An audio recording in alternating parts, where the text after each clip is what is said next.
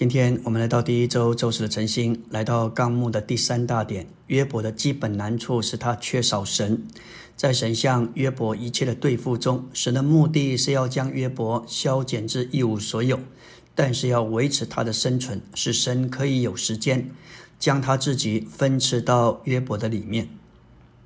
终点第一说到约伯是自义的，在约伯六章三十节说到：“我的舌上岂有不义？我的上堂岂不能辨别奸恶吗？”他对自己的话语相当的有自信，他自以为清明，能够分辨奸恶。约伯二十七章五节说：“我绝不称你们为义，我自时必不丢弃自己的存权。”他相当自豪自己能行义，他的朋友远不如他。二七章六节说：“我持定我的义，必不放松；在我一生的日子，我的心必不责备我。”他是胸有成竹，他自始至终都没有放松自己。他所行的一切，仰不愧天，俯不愧人，内不愧心。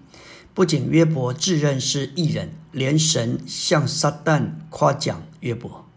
约伯一章八节，耶和华问撒旦说：“你曾用心查看我的仆人约伯没有？地上没有人像他完全，而且是正直、敬畏神、远离恶事。”约伯满意于他所成为的人，却不知道他自己在神面前光景是可怜的。这就像老底家召会的光景，他们夸耀他们是富足的，但是。他们有的不过是道理上的知识，却不知道他在生命上是贫穷的，在视力上是瞎眼的，在行为上是赤身的。在主的眼中，他们的光景是困苦，因为他夸口他们在道理上虚空知识的丰富，实际上他对基督之丰富的经历却是极其贫穷的，可怜，因为他是赤身瞎眼，满了羞耻和黑暗。第三，贫穷，因为他在经历基督上，并在神经纶的属灵，实际上是贫穷的。第四，瞎眼，因为他在真实属灵的事上，缺少真实属灵的内在眼光。末了，赤身，因为他不凭基督活着，不活基督做他主观的意，做他在日常生活中的第二件衣服。约伯的荣耀就是他的完全正直。他的冠冕就是他的纯正，神要剥去他的荣耀，摘去他头上的冠冕。神要约伯认识他是在错误的范围里，这范围就是在他的完全正直和存钱上建立自己作为旧造里的人。约伯以这些事为荣，但神认为这些事乃是一个拦阻，需要被剥夺。神要拆毁。那在自己的完全和正直里天然的约伯，使神能够建立一个有神的性性情和属性，得着更新的约伯。苦难乃是所有住在地上之人的份。有人以为人若是信靠主，过敬虔敬畏主的生活，就可免去一切的祸患。然而，许多基督徒也遭遇极重的患难，甚至。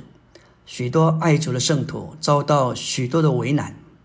一般基督徒对于苦难的认知有四点：第一，倾向于犯错，所以神必须借着苦难给予改正；第二，需要经过苦难才能够安慰别人，因为只有亲身受过苦的人才能够真正帮助别人，这也是事实；第三，我们若要有忍耐，借着苦难。受管教是必须的。第四，我们若要磨成神合用的器皿，苦难是无法避免的。虽然以上这四项的认知都是正确的，但是并不完全。我们知道，根据圣经的启示，所有的苦难终极的目标，乃是为了要完成神永远的定旨。这定旨乃是由圣经向我们揭示，但只能借由苦难施化在我们身上。在这宇宙中，苦难的主要目的，特别是对神的儿女来说，乃是要借此使神的性情得以做到人的性情里，借着外面毁坏的过程，里面的过程得以发生，将新的构成成分加到我们的生命里。在我们得救后，在寻求主的道路上往前时，我们必须清除活神与复活的神的分别，否则在经历上就会产生许多难处。因此，我们必须在经历上认识神，不仅认识神是活神，也认识神是复活的神。几乎每一位得救的信徒，多少都会经历神是活神，他是听我们祷告的那一位。然而，少有信徒能够领悟住在他们里面的神也是复活的神。约翰一书，约翰福音一章说到：“太初有话，话与神同在，话就是神。”十四节说到：“化成了肉体，自搭帐幕在我们中间，丰丰满满的有恩典有实际。”那是神的话成了肉体。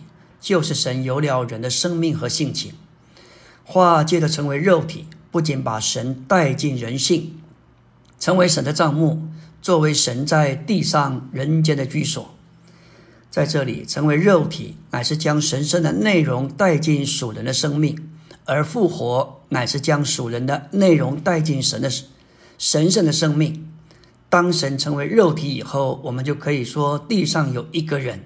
他的生命里有神圣的元素，然而，也唯有经过复活，我们能够说天上的神里面有属人的元素，这乃是复活的意义。活神虽然可以为人做许多的事，活神的性情却无法与人的性情调和。另外一面，我们必须认识，当复活的神在我们身上，在我们里面做工时，他的性情就做到人的性情里，即使。活神为我们做了许多的事，让我们经历他是又活又真的那一位。但是他还是他，我们还是我们。感谢主，他一点也没有叫他自己的性情分赐到我们的里面。但是复活的神在我们里面，在我们身上做工时，却借着他自己的生命和性情，能够分赐到我们的里面。